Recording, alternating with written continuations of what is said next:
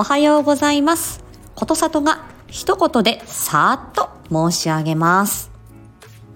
いろんな方々とお会いする、いろんな方々のお話を聞いている中で、この伝え方素敵だな、この人の話はすっと頭に入ってくる、そんな風に思える方もいると思います。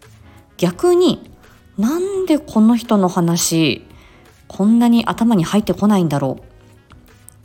どうしてこんなに聞き取りづらいのかな？耳障りだな。そんな風に感じることもあるかもしれません。すべてが先生、すべての人が先生です。